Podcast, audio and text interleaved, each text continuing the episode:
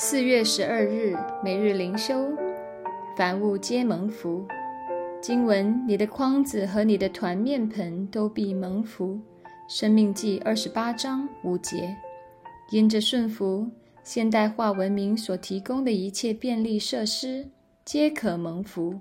无论是日用饮食或民生用品，都一样的蒙福。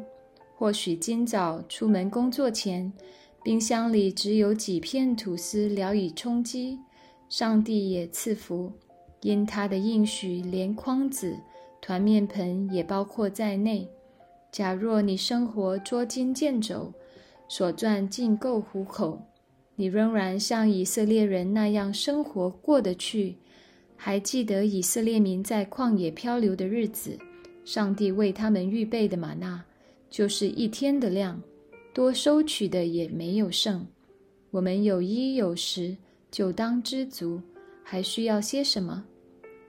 但是若我们有盈余，更加需要上帝的赐福，因为若我们只挂心着赚取、储存、管理，曾几何时，这些财富会成为缠累我们的重担或偶像而不自知。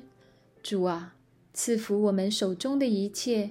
让我们知道如何善用它来荣耀上帝，帮助我们对身外之物保有正确的心态与处置之道，绝不让它成为我们追求灵性富足的绊脚石。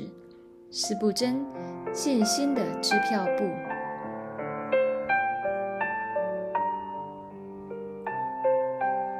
每日读经，以西结书六到七章。你们就知道我是耶和华。以西结书六到七章是一篇关于审判以色列大地的神谕。这篇神谕一共包含两个部分：第一部分是关于以色列的众山，第二部分是关于以色列的土地。贯穿今天这两章圣经的，则是同一句话。在每一段上帝吩咐以西结话语的结尾。上帝都非常强调一件事，就是我要有这样那样的方式，让他们知道我是耶和华。首先是六章一到七节，这是一段对于山冈的审判，原因是因为犹太人在各山冈、各山顶、各青翠树下、各茂密的橡树下献祭给一切偶像。污秽了圣地，在整个旧约中，应许之地是由耶和华所拣选，也是属乎耶和华的。在这一片天地之间的空间里，圣殿的概念被延续了。上帝不仅仅只是在圣殿中为王，而是在整个天地间为王。然而，犹太人在这片天地之间敬拜偶像。使得整个被拣选的应许之地陷入拜偶像的污秽中。一到七节是一段关于刑罚和审判的神谕。上帝希望用这个方式，让这些早已不知天高地厚、否认耶和华的百姓，能够重新知道耶和华上帝是谁。但是紧接着八到十节，上帝赐下了恩慈的话语。为要提醒他们，上帝并非没有恩典，他仍然存留恩典给少数渔民，免他们的死罪。目的是同样的。六章十节，他们必知道我是耶和华。接下来十一到十四节，以西结手脚和口舌并用，拍手顿足，宣告百姓所行的可证之事。这段经文和一到七节形成呼应，使本章出现了一个平行对称结构。这凸显了八到十节的核心性与重要性。从上下文看，以西结拍手象征士兵行军和刀剑攻击，表明上帝即将使用三样刑罚来审判犹大百姓，即第五章所说的巴比伦的刀剑。城里的饥荒，以及伴随饥荒而来的刀剑，进入到第七章中，上帝通过以西结发出的预言，对象从众山转向全地。以色列民族本来是有福的，他们有一位恩慈的主，他们可以敬拜他、爱他。这位主给他们预备了一片富饶的土地，使他们可以享受地上的出产。不仅如此，这位主还赐给他们一部圣洁的法律，他们只要遵守就可以得平安。然而，他们却选择悖逆，不遵守律法。不顺服上帝，以至于污秽了这片土地。在第二个神谕中，关键信息是地、结局和尽了。在六到七章中，众山和以色列地仿佛成了有生命的活物，因为以西结向众山说话，也向地说话。与第六章不同的是，第七章的神谕连为一体。一到九节，上帝宣布有一个灾祸将要来临；而十到二十一节，则是描述这个灾祸的过程。以西结用五幅画面来帮助人们认识上帝的预言。第一个画面是开花的杖，表明时候已经到了，百姓的罪已经熟了。这个民族即将要吞下自己所播种之后长成的苦果。第二幅图画来自商业，背景是犹太人的喜年。在喜年中，土地享安息，债务被清除，奴仆得自由，产业归回原主。因此，一块土地的价格取决于这块土地在喜年到来之前的潜在产量。然而，此时巴比伦即将濒临城下，土地的价格自然暴跌。那些买到土地的不一定能守得住，而那些卖出土地的也不可能再等到下一个喜年来把土地赎回。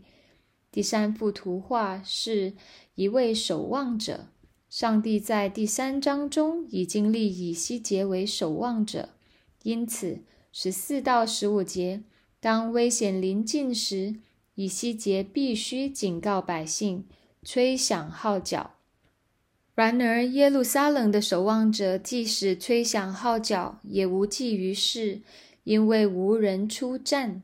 上帝的烈怒已经倾倒而下，在外有刀剑，在内有饥荒。第四幅画面是十六到十八节。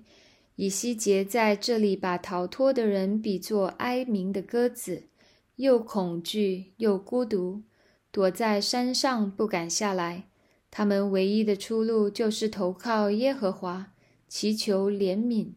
第五幅图画是在十九到二十一节，百姓把金银扔在地上，曾经他们以为贵重的。如今，在上帝的审判面前，已经变得一文不值。人往往只有在生死面前，以及在掌管生死的主面前，才能体会到自己软弱与渺小，同时认识到自己平日里所追逐的一些属世的事情，尽都虚空。我们最后要回到这两章圣经的主题句：“你们就知道我是耶和华。”分别出现在六章七节、十节、十四节，以及七章四节、九节、二十七节。上帝不断指明这样一件事情，就是无论祝福或管教，他的目的都是要让我们认识他，认识他的爱和恩典，认识他的公义与威严。正如箴言所说。认识耶和华是智慧的开端，是知识的开端。从创世以来，上帝对人的期待一直都是如此，期待人真正认识他，按照他至高的圣洁来认识他，按照他的全知全能全在来认识他。然而，从亚当开始，人类对于上帝的认识。一直处于一个虚假的知道中。如果问你，你知道上帝吗？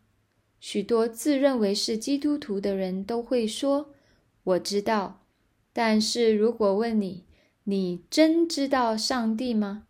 我不知道你会作何回答。我并不是在要求你从知识上把上帝研究透，而是在每日生活中真正活出一个把上帝视为上帝的生命来。否则，上帝就要用各种其他的方式来让我们领教他的威严了。盼望那样的管教不会临到我们。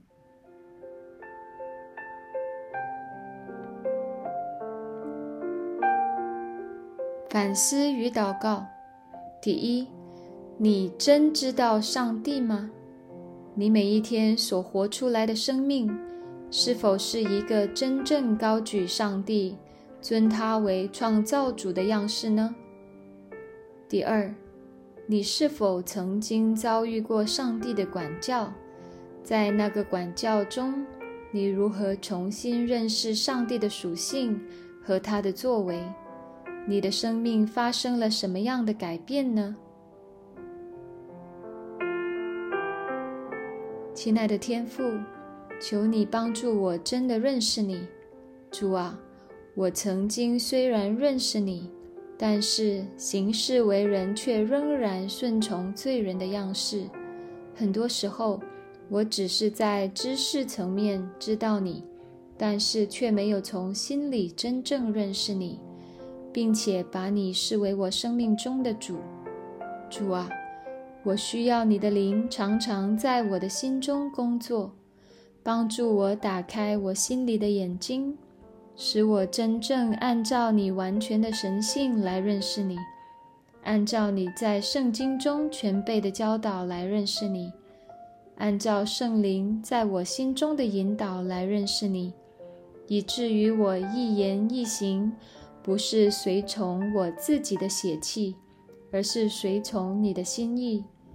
如此祷告，是奉我主耶稣基督的名求，阿门。以上读经分享与祷告，来自杨文浩传道。